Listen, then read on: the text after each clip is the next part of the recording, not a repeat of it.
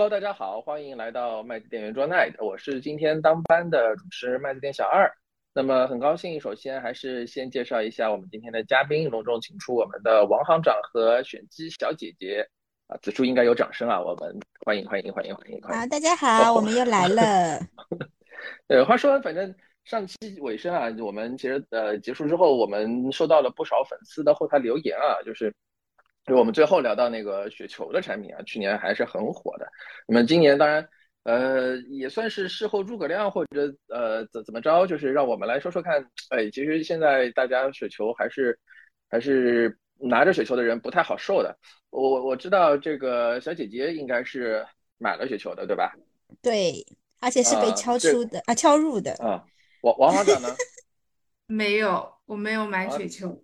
没有买雪球，哎，我我首先看看，就是你们两个都是科班出身啊，就是接触过正统的金融学教育，而且也做了那么多年的这个我们可能传统理解的圈内圈内工作，对吧？咱们也算是一个呃这个相关人士。那就从你们这种相对来说比较专业的眼光，如果比如说我是一个小白，我是一个没有这个金融学这个基础知识的人，你能不能用简短的一到两句话，能不能给我？描述一下，哎，雪球产品它到底是个什么东西？嗯，要不我简单说一下我的理解。哎，其实说实话，我我坦白说一下，我其实之前买雪球的时候，啊，我我其实也没有，虽然说我自己可能本来就是做金融，但是我也没有说一个个条款真的是那么细的去看，就是可能说是比较书面的，大家常见的就是觉得雪球就是一个。呃，券商卖出这个奇异的看跌期权，这个就不太好解释。但是实际上，作为一个投资者，我当时买的时候，我的理解，雪球就是，OK，就是如果说是震荡市我买呢，就赚一个固定的收益率。然后呢，我当时的理解，如果说是波动很大的时候，啊，如果是跌幅很大，那我可能就是会啊面临就是转到一个指数型产品。然后有比较大的亏损，但是我为什么会买？会觉得，因为我当时买的那个就是条款是，只要是跌幅中证五百指数挂钩不跌幅百分超过不不超过百分之二十，它都不会被敲入，也就是说转成五百指数的跌幅嘛。所以我当时觉得概率不是很高，就是跌穿，所以我买了雪球。我当时的目的就是啊，希望就是借助这个所谓的奇异的这个看跌期权获一个固定收益。当时是我的这样一个初衷啊。其实王行长可以谈谈他的理解。呃，其实我我个人投资是比较少碰衍生品的。那其实雪球产品在我看来，它是一种呃结构化的产品嘛。那所谓结构化，其实就是把呃几种我们常见的金融工具。和一些金融衍生品，把它组合到一起，包装成一个新的产品。那这个新的产品是会有它自己非常独特的风险收益特征的，啊，也有可能适合这种产品运作的这个环境。但是对于大部分的普普通的投资人来说，他可能。看到的就是一个现成的产品，但是没有办法理解到说这个产品的底层或者背后到底是什么东西。所以，对于我觉得普通的投资人来说，这其实是一个比较复杂并且比较高风险的这样的一种产品吧。所以，其实刚才两位都提到了一个风险这个问题啊，就是说雪球这个东西，我们都知道它是一个带有衍生品的结构化产品，但是对于对于对于我们投资人来说，或者说我我这么。这么这么这个呃小白的一个人来说，如何正确的看待雪球产品的风险？我觉得可能是是一个是一个决定我到底在雪球上面我是抱有一个什么样的态度的一个很核心的问题。比如说我买股票，股票是大家知道每天涨涨跌跌这个波动的风险，那背后可能还会有企业这个经营好坏的风险，包括二级市场的一些景气度的风险。那么买债。其实也很简单，或者说理财产品，那么一个是这个收益率，这个是第二个就是它的这个呃违约的风险，就是所谓的这个信用风险。那么买雪雪球这个东西，它实质的风险到底是是哪一种呢？嗯，其实其实我现在看来，因为我我那个 说实话，我买那个雪球产品现在已经敲入了，就是实际上就是呃可能是。嗯，坦白说，是超出我当时的这样一个预期的。那我可以讲一讲我现在觉得这个产品的一些风险，然后回头王行长可以在我的基础上啊，有新的这个，我们其实大家配合再说一说。就是我我现在觉得，就是因为我我现在能看到持仓嘛，持仓就是一个亏损的一个状态，所以就是说啊，在敲入的情况下，那其实就是带来了一个比较明显的就是本金损失。但是现在这个时点，因为我的雪球产品它并没有到期，所以说它还是一个浮亏的状态。但是如果说假设我因为我那个周期是两年嘛，假设到了那个到期的时间，两年已经到了，我这个产品就是它的那个挂钩的这个中证五百指数，它还是没有回到我期初的价格的话，那么也就是说我这个本来可能是呃浮亏变成了实亏，就是转成直接转成一个中证五百指数了。那当时到时候就是指数跌多少，我就相当于是实际上我就亏损了多少。其实这个只是当时嗯不要有侥幸心理吧，觉得说不会击穿，嗯，所以说是。你觉得说不会亏到本金里面，但是实际上呢，现在这种情况来看，假设五百指数未来还是继续跌啊，或者说是涨幅不是很很大，嗯，不能涨到当时我买雪球的那个点位的话，那这个就是变成一个实亏了。嗯，那其实小姐姐刚刚讲的是它等于挂钩的标的就是下跌的风险嘛？那我觉得我可能还有另外的想法是，我觉得上行的。上行就是，如果市场比较好，那雪球的上行收益是啊有有有有 cap 的，就是它跟你约定的那个可能年化啊十二、十五或者二十的这个收益啊。那不管市场之后的变化怎么样，等于它是一个上面有天花板的，但是下面却下跌，却是。这个没有底的这样的一一个产品，那么我觉得其实上行在我看来也是一种，因为风险是一种不确定嘛。那我在我看来，其实上行也是一种风险啊。那就是比如说市场如果非常非常好，那我持有的一个雪球产品可能早早的就敲出了啊。我虽然获得了一个年化的不错的收益，但是在这个时候。我需要去做再投资嘛？我在投资的时候能不能找到一个跟它年化收益匹配的这个产品？这个再投资的不确定性其实也是一种风险啊。嗯，对，所以其嗯，对，其实王行长刚刚讲的挺好的，也是我我想说的。然后我还想补充一点，就是呃，还有一个就是。嗯，雪球还有一个条款，就是说到它是其实是有一个固定的持有期的，嗯，就是所谓的封闭期嘛。所以我现在还面临的一个问题就是，假设我击穿了之后，我其实我我我也是不能够主动赎回的，就是我只能是等待的。所以说，还对于对于雪球的持有人而言，其实它还是有一个流动性风险在的。嗯，就我们说了这么多啊，其实我听下来的意思就是，首先，呃，雪球这个东西它更像是一种股票。因为雪球挂钩的击穿，我们所谓的击穿，它更多的是指现在二级市场，或者说我们所谓的这个股票市场，它的一个波动在这个里边。所以雪球某种意义上，我们说简单来说是股性和债性，雪球的股性其实是比较足的。那么，那么但是雪球这个产品呢，又是包装成一个固定收益类，以固定收益、以高票息、高就是高概率拿到一个。呃，高固定回报的这样子的一个一个一个噱头，或者说一个宣传的话术，来向投资人去销售的。那么这当中就是说，其实是有一个悖论。买股票，就刚才王航提提了一个很好的问题，其实我我买股票的时候，我就是应该是涨我享受百分之一百涨的收益，跌我我认栽，我我我百分之一百跌。那对于雪球来说，我涨。涨的时候是是拿到这个呃固定收益，跌但是下行的时候，实际上我是没有下行的一个所谓的托底的这样一个一个问题，就是一个一个保障。那么这种到底适合什么样的投资人？或者说，比如说这个呃小姐姐刚才提到了，就是觉得现在可能是一个震荡市，那么应该不会击穿，是不是？就是说，或者说是不是我应该理解为从长期来说，震荡市就是一个。即使比如说我们现在站在今天来说，小姐姐的雪球击穿了，但是并不影响说从长期来看，雪球还是一个长期可以能够这个持续投资的一个品种呢。嗯，这样我我这边我想从就是买雪球什么样的就是时就时点，我我想谈谈这个问题，然后或许王浩可以补充一下刚刚那个小二说的什么样的人，我们俩。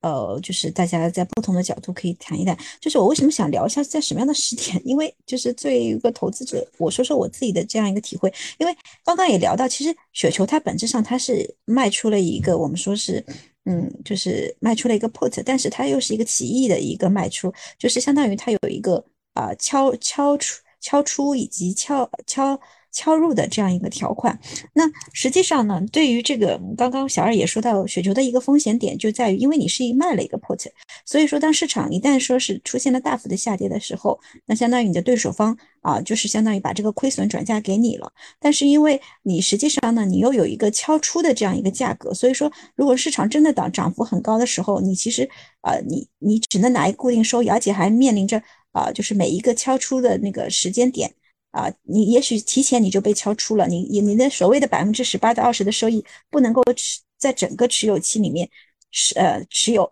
所以说其实真正对于投资者而言，其实比较好的一个嗯买买雪球的一个时点，一个是啊这个指数或者你挂钩的指数它的低现在的整个的估值比较低啊，未来下行的风险，比如说因为雪球它的敲入的这个点位一般是。啊，现在的起始价格的比，比如说零点八或者是零点七，它不太可能去啊跌破这个零点八或者是零点七，这概率是很低，越低越好。这个你下行的保护对于投资者而言是更高的。其次呢，就是说，相当于是因为你不希望你很快的就被敲出，因为很快敲出你的雪球产品就结束了，那你肯定是希望你待在里面越越长越好，你才能拿那个固定收益越长越好。所以说第二个呢，就是我们说这个上行的这个波动啊，或者是也不能够太大。正好是在里面挣啊挣挣，估值又比较低的时候，那个其实是应该是最舒服的这样一个时点和买入的这样一个结论。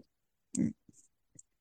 哎，我就这小姐姐刚刚说的那个，最好是在里面挣啊挣的，再补充一下，因为我我之前有有做一点功课，我发现就是这个产品为什么叫雪球，就是有一种说法是因为它里面的其实奇异期权相当于是有两道障碍嘛。就是一道是下面的，一道是上面的。那么适合这呃，就是这个产品最好的结果，就是小姐姐说的，在里面挣啊挣啊挣。也就是说，在里面挣的时间越长，其实对于客户获得收益来说是越有利的。就好比最好是有一个很长的坡，然后在里面挣啊挣啊挣，然后这个收益就一点点一点点像滚雪球一样。就我没有考证过这是不是这个 产品的这个命名的由来啊，但是这的确是最适合这个产品的市场环境。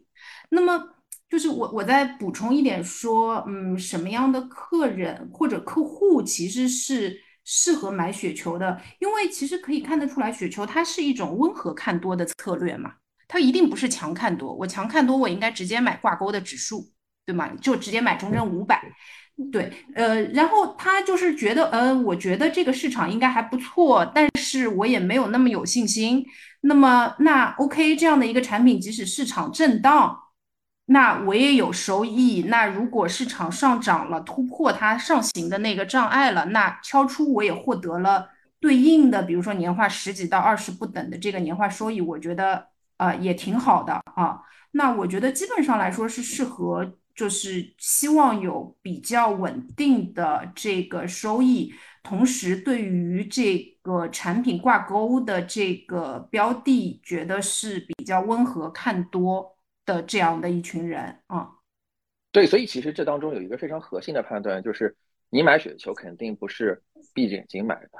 就是说你肯定还是对于挂钩的这个指数要有一个比较基本的判断。我我这样理解对不对？就是说，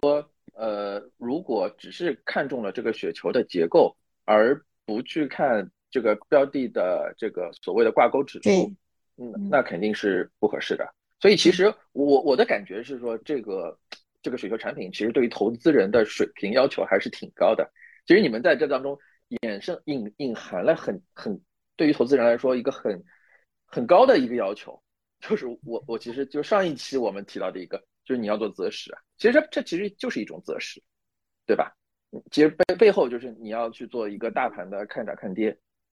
就是一个一个或者说最基本的判断。当然有一些可能比较理性判断，比如说现在的估整个，因为它它雪球一般很少去挂这个具体的标的，一般来说是挂一个一揽子的这个组合，一般是指数嘛，对吧？那指数可能相对来说它的估值的这个震荡区间是一个比较长期来看是一个比较可信的一个一个一个指标。那么相对来说，是不是在一个呃相对比较中偏低的这个水平里面，然后去买入一个这个指数，是一个哎还不错的一个雪球的投资逻辑？我我这样复述你们的逻辑，是是不是对？我我我其实觉得是，嗯，他对就我我同意你刚刚说的，他对投资人是有一定的要求的，但我理解其实对投资人要呃。非但是对挂钩标的的理解和判断，我觉得是对投资人的认知有两道要求。第一，他必须清楚的看到雪球产品本身这一类被组合和包装完之后产品的风险收益特征是什么样的，就是它的它它它是一个什么样的这个特征。其次就是到了雪球里面，那我在选雪球产品的时候，我挂钩的标的到底是中证五百。还是挂其他，比比如说沪深三百这样的。当然，好像我做了一点功课，发现就是绝大部分的雪球产品挂中证五百的比较多。然后发现是在差不多二零二零年左右开始，这个产品非常非常火爆。那我觉得在二零二零年左右，以中证五百为底层的这样的一个雪球受欢迎，应该也是跟当时的市场环境有关的。就这一层就比较像啊，这个小二说的，我觉得就是时点的问题。但我觉得也不能忽视的是，对于这样一种产品本身的这个认知了。我我大概是这么看啊。对，其实这个让我想到了一个什么？我我首先我我从我的理解上来讲，为什么挂中证五百？因为中证五百，因为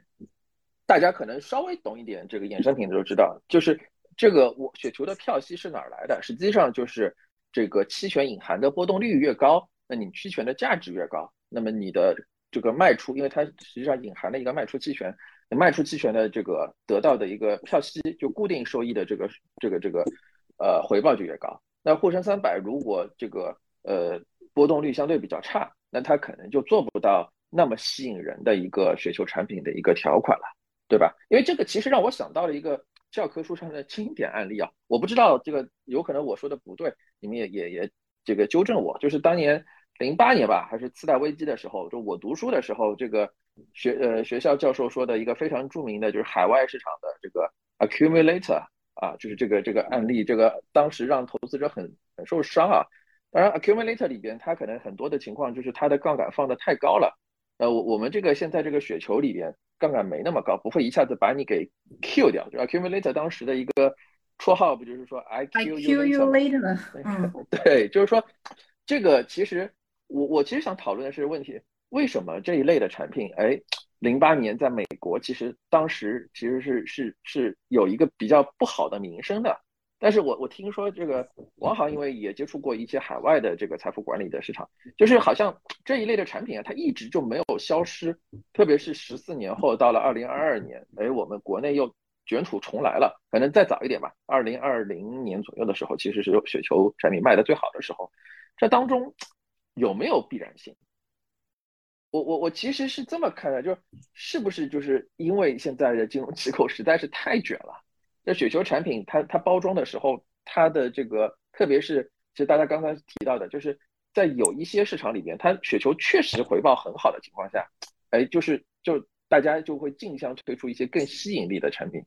去把这个这个推出来，是吧？我自己的感受是，就是刚刚说的 A Q 也好，或者是。我们说的雪球也好，其实我自己的认知是，工具和产品本身是没有对和错的。但是你把一个不合适的产品卖给了不合适的人，这才是问题很关键的这个地方啊。我觉得这个其实是就是销售适当性的这个问题。倒我不认为说 A Q 一定是一个不好的工具，或者雪球本身的。诞生就一定有问题吧？啊，那即使放到现在的市场，其实呃，就 accumulator AQ，包括它的反向的 DQ，在境外市场仍然是受很多啊专业投资人欢迎的这样的一种工具啊。对，要不那个小小姐姐说一下观点，然后可能我我我看看能不能分享一点境外我的一些观察啊。啊，其实我我挺赞同王航说的，就是工具本身我们其实是不能够带有情绪去看它的。就即使我现在就是我手上的雪球可能已经给我亏了百分之二十了，我觉得也不能说是啊带有情绪去觉得哎这个东西就是不好的，因为给我带来了亏损啊啊。但是实际上我们去看雪球这。这两年就就是雪球应该是爆火，是从二零二零年到二一年开始的，特别是二一年，对吧？那那为什么雪球会爆火？其实这背后我觉得跟那个就是我们其实现在这个理财市场的这个转型是密不可分的。因为早期的时候，呃，大家都很多，其实雪球的现在的持有人呢，很多是早期买理财的那些人，因为雪球的这个性质结构，它就是一个我们说类固定收益的产品。所以说，其实很多渠道它就推给了原来就是喜欢买这种类固收产品的那帮人。那原来这种呃，在我们说净值化转型的过程中，可能说啊，整体的类固收产品的收益率都在走低嘛，那市场上又没有合适的产品推出了，而且。大家想一想，现在雪球很多，它挂钩的就是中证五百指数，对吗？然后二零年、二一年中证五百指数的行情是怎么样的？它是震荡上行的，也就是说，在这段时间里面发行的雪球，它的这些持有人他获得了稳定的收益，而且其实大部分人他都不知道雪球还有一个会被击穿这样子的一个风险点在里头，所以导致了雪球不断的滚啊滚滚，变得越来越大。但是实际上而言，就是说这些人。他其实真正买雪球的时候，他其实没有真正很理解这个复杂的结构。他觉得就是买了一个固收产品，而且就是可能说这个产品真的升的时间也太好了，它就升在了这个挂钩指数，它一直在震荡上行的这个年份。嗯，这个东西真的是无可厚非，只能说在这个阶段指数突然间暴跌，然后雪球敲入了，然后大部分人意识到这是一个衍生品，不是一个固收产品。我觉得它其实就是又是一个投资者教育的一个过程。嗯。你觉得券商在销售这个当中，或者说在在在这个市场比较有利于雪球的时候，去大大大幅度、大面积的去宣传雪球，你觉得这个销售机构或者说银行有责任吗？这个问题是不是问的有点尖锐了？不，肯定不是所有的销售都是有瑕疵的，但是这么大的量卖出来。难难免其中可能有一些地方是有瑕疵的，嗯，我我其实讨论的并不是说一个个体，就是说你在某一个销售人员销售给某一个客户的时候，他可能没有做好一些话术的这个引导，或者说风险的揭示，而是我我觉得就是说，对于这样一个其实对于客户的门槛要求，是真实门槛要求还蛮高的这样子一个产品，去大面积的去铺开，可能也就是。在在某一个时点，其实我们经常会看到这个，呃，虽然我们也算是圈内人士，但是我们经常会看到，就是在在在，因为金融行业竞争太激烈了，大家对于利润的诉求太强了，所以在某一个时点，某一个产品特别好卖的时候，它就会会会引导投资人自觉的或不自觉的，或者说从最高层、从管理层下派利润指标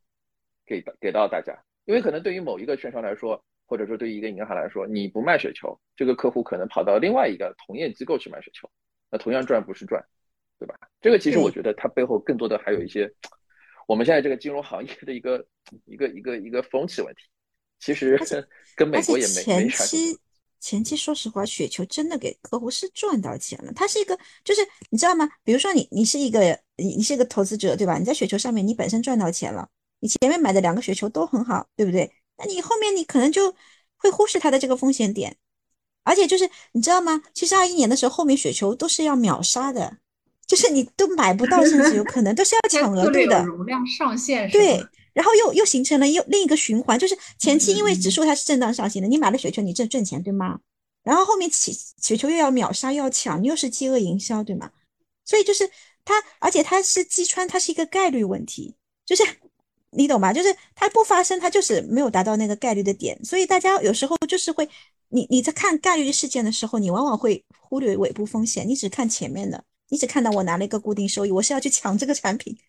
就是很多时候，嗯，我我我其实想想分享一个什么例子，就是关于这个这个极端黑天鹅的事件，我我我的感觉是因为。我我自己是怎么看待这个事情，就是如何正确看待雪球的下行风险，就是或者说被击穿的概率。这个其实我我自己是是一个大概在在在十年前左右吧，我是一个移动硬盘收藏爱好者，就我会把我当时很多的一些重要的资料、照片，这个这个这个工作上的一些数据、这个文件全部传到移动硬盘里边去，因为当时移动硬盘的宣传就是它的这个错误率是百分之零点零零零零一，就是这个非常非常小的概率，然后。呃，这个我发现一个有一个很很严重的问题，就是我确实当时用着很舒服，大概用了三四年吧，移动硬盘，然后这个所有的就是也不会出错，然后也很方便随身携带，然后我把所有的数据资料都导到这个里边去之后，突然之间有一天它坏了，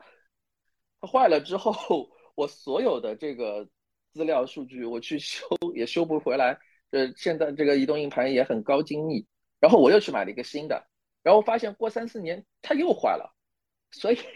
其实我觉得雪球这个事情吧，跟跟跟我买移动硬盘的这个这个血和泪的教训有一点点像，就是在一个有波动的市场里边，无论它的概率有多低，它被击穿，从长期来看，如果你一直买雪球，它一定会出现，对你迟早会被击穿一次，对不对？对，是吧？这个其实就是就是如果你你你。不去这个考虑到 你就是你移动硬盘，就像我买移动硬盘一样啊，用的时候很舒服，很很很顺手，然后把所有的文件、重要的资料都往里边拷，然后突然之间有一天它击穿了，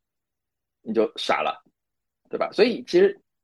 雪球这个东西，我觉得更多的时候，他或者说买理财的投资人一定要充分的想到这个买雪球。迟早有一天是要被击穿，它跟当年买理财就是这个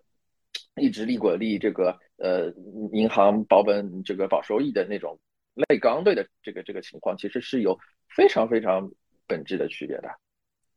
哎，说到这儿，我我我我想补充一下，就是就是很多很多年前，就是当我还在银行工作的时候，我我们会发现。理财产品是最好销售的一个产品，也是客户需求最大的一个产品。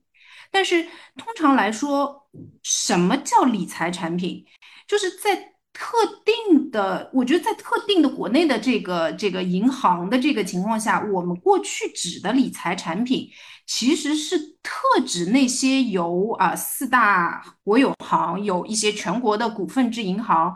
它自主发行的那样的一些产品，我们才叫它是理财产品。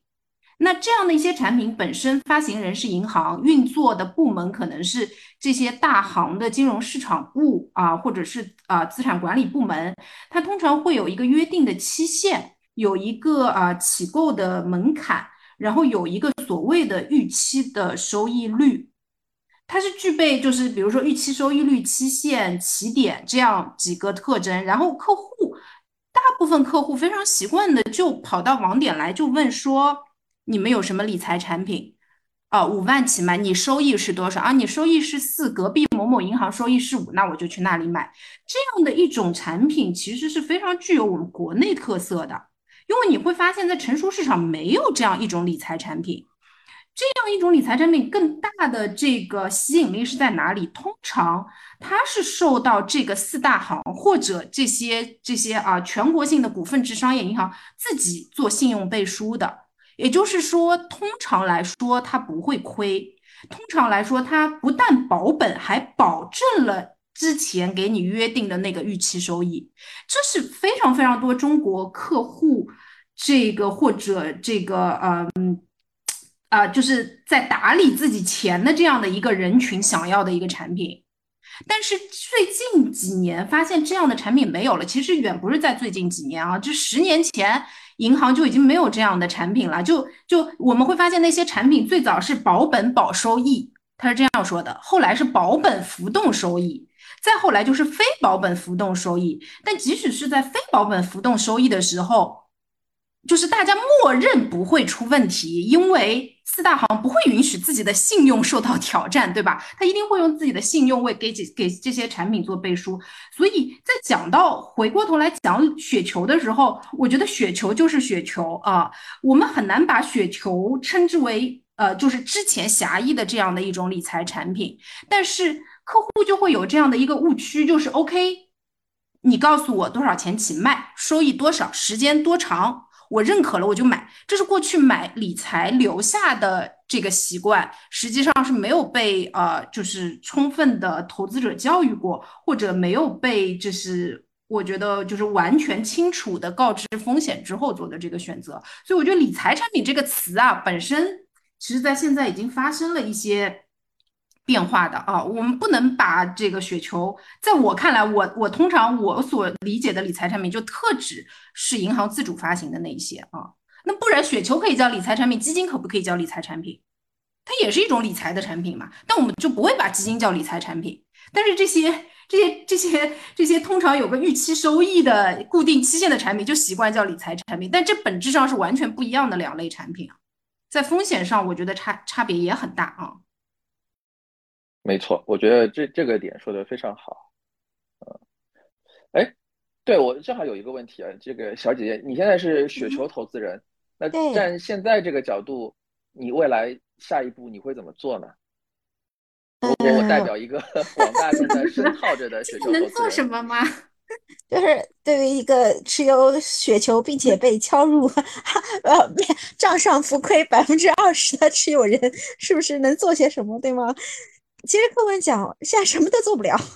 为什么呢？因为我这个产品是两年期的，就是我在到期之前，坦白说，我还是在等着每一个观察点，它有没有可能我的中证五百指数再涨回去，然后到我这个可以敲出的点位。那如果假设，因为我这个挂钩的是嗯中证五百指数两年期产品，然后呃标的收益是百分之十八，对吧？如果假设它还能回到。我们说，我期除的期除的这个中证五百指数的价格，那么 OK，我还能拿到固定的百分之十八年化的收益率。但是如果说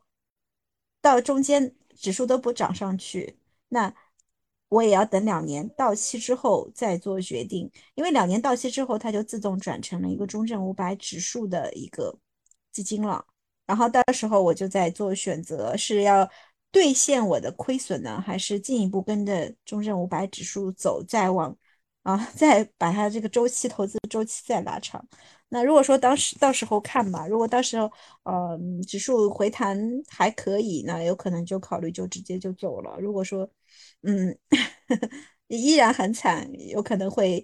考虑以时间换空间吧，再等待我。反正现在坦白说，真的是什么都做不了。就是现在时间过半了吗，小姐姐？嗯，还有一年多一些呢，是去年买的，刚刚半过半。嗯，那距离过半都还没有，可能的敲出还有多少啊？还要涨多少啊？还要涨百分之二十？那还好，就目前对吧？就是目前的这个点位在涨百分之二十，对对对，就是相当于是我站在目前的点位，我未来的一年。指数在中证五百指数再涨百分之二十，就是在等这个点。假设说它涨到了百分之二十，那么 OK，我还是拿百分之十八的收益率。对，假设涨不到 OK，那就没办法了，那就转成我的那个中证五百指数了。然后到时候就是看指数跟我之前买入的那个点位的差值，就是我实际的亏损。嗯，对，而且要在观察日达到敲出的。哎，对对对，这个也也是一个很 trick 的 点。是的，就是每个月我如果说突然之间我每个月其实我有一波暴涨，然后啊又跌了，然后我的观察日哎又歇菜。对，所以其实嗯。其实还是一年的话还有十二次机会，对我还有十二次机会，嗯，慢慢来。如果哎，如果到时候我真的走了，下一次那个某期录节目的时候，我会告诉大家的。啊，我怎么这个拭目以待。那我我我问个，接下来问问这个王行长一个问题吧，就是你现在是没有买雪球，对不对？没有。那你刚才其实也也也说了很多这个关于。你对于这个理财产品的一个一个见解，那如果站在现在这个时点，我们说这个，你刚才也提到了理财产品净值化，然后这个呃越回报率也是越来越低。那如果你想把一部分的资产做一个类似的配置。我们假设你有这样一个需求吧，那就是说你会你会怎么做？你会买债基吗？你你是只做一个什么样的配置？做一个低，就是低风险，或者说传统来说就是说呃这个低风险低回报，或者说比如说现在有几种选择啊。第一种，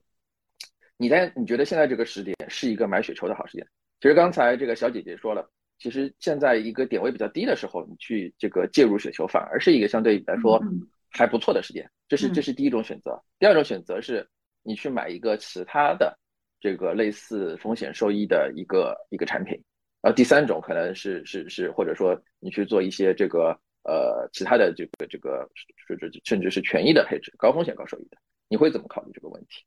啊，我我百分之八十都是第三种啊，我。我可能就是我，我觉得我自己应该是一个风险偏好者啊，我是一个进取型的投资人，不一定到激进，但是我觉得我我我我可能成长进取吧啊，然后，所以我的我我我的个人投资一直就是几乎八十以上在权益啊啊，在权益权益产品上啊，那我我今天就代表这个。这个呃保守型投资人问你，就是剩下百分之二十，我不知道你是怎么配的。对对对，我们这种保守型投资人有没有什么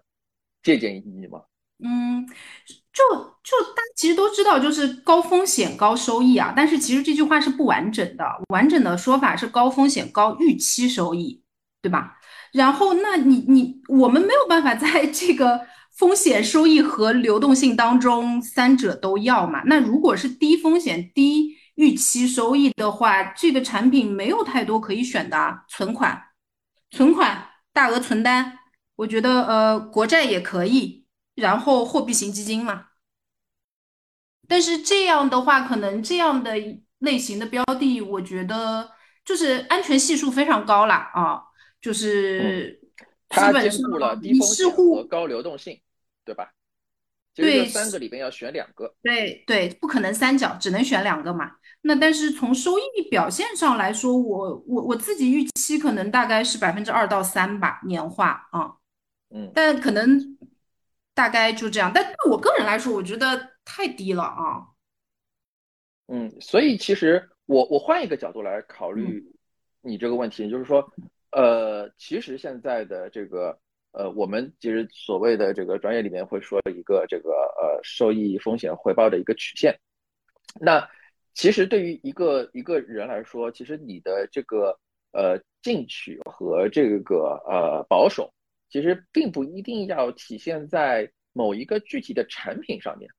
而是可以体现在一个呃整体你的资产的配置上面。呃，比如说你是进取的，我是保守的。那么可能我们同样投，还都是投这个呃，比如说流动性好、低风险的这个类存款的这个产品，加上这个高风险高收益的权益类的产品，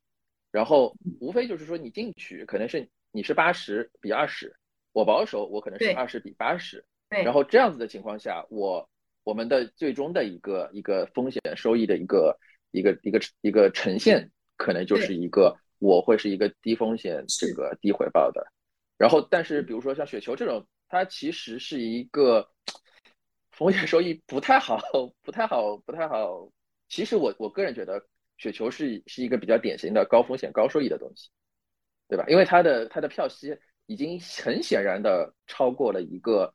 正常的狭义，我们传统还是说这个狭义这个这个理财产品或者说债性的那些产品里边能够提供的这个。只有权益能够提高，那你你你就应该承担一个权益的风险，而不是所谓的那些被包装的感觉，大部分时间不被击穿。你其实是它是一个二四，它它一定是一个二四到二五的风险的产品啊。我觉得它一定是一个 R 四到 R 五，我觉得，我觉得它甚至应该就不应该是 R 四，应该就是 R 五，因为它涉及到衍生品嘛。你你一般分类来说，一定是高风险的产品嘛。所以其实它在销售的时候，我自己没有买过，我不太确定是不是一定要符合这个专业投资人的要求的这样的一部分客户才能买雪球。我自己没有买过这一点，我不是很确定。就像呃，我们上一期聊私募，其实是要合格投资人才能买。我觉得雪球。理论上从它的这个风险特征来看，也应该要合格投资人才能买吧。嗯，但对我来说，我自己是嗯觉得它的流动性不好啊，它的流动性没有呃那么好，然后它的风险可能跟一个权益基金是差不多的。那我就。我个人啊，我个人就相对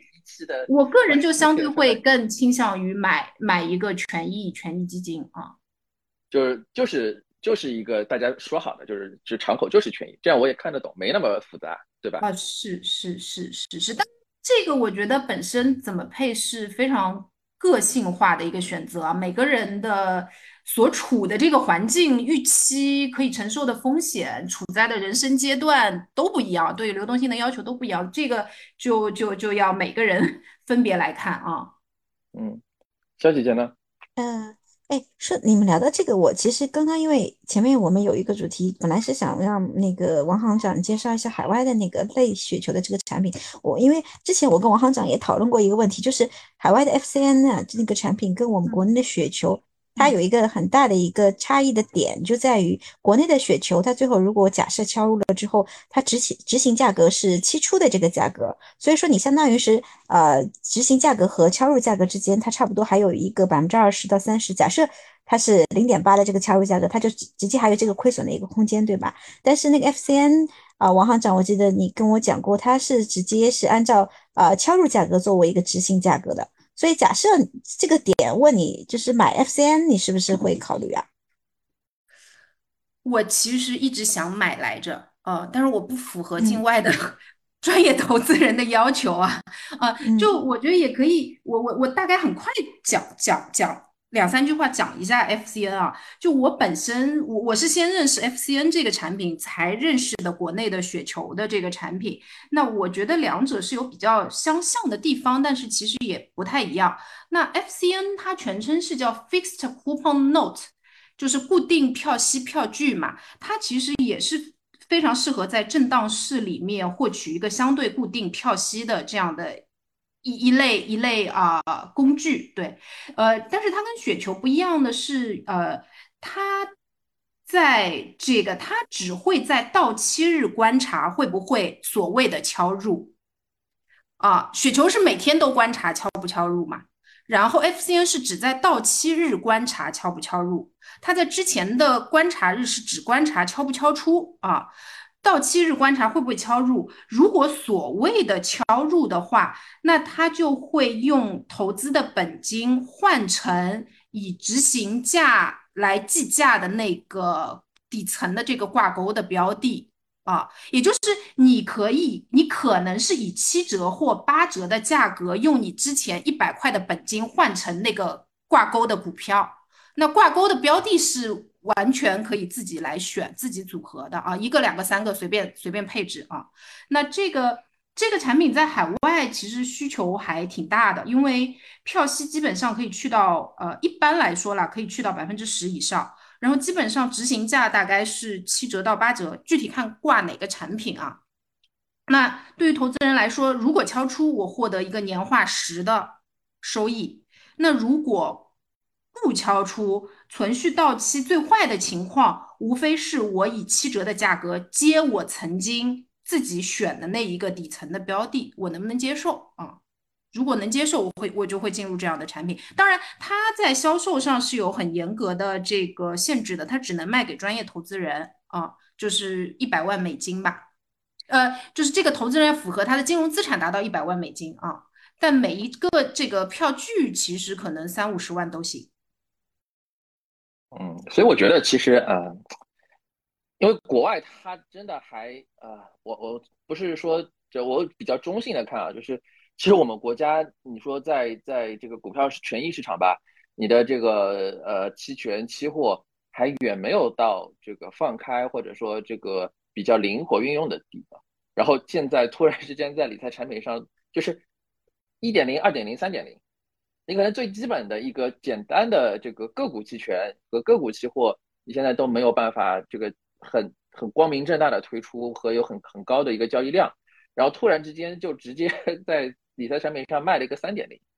这个我觉得其实其实还是步子跨的有点大，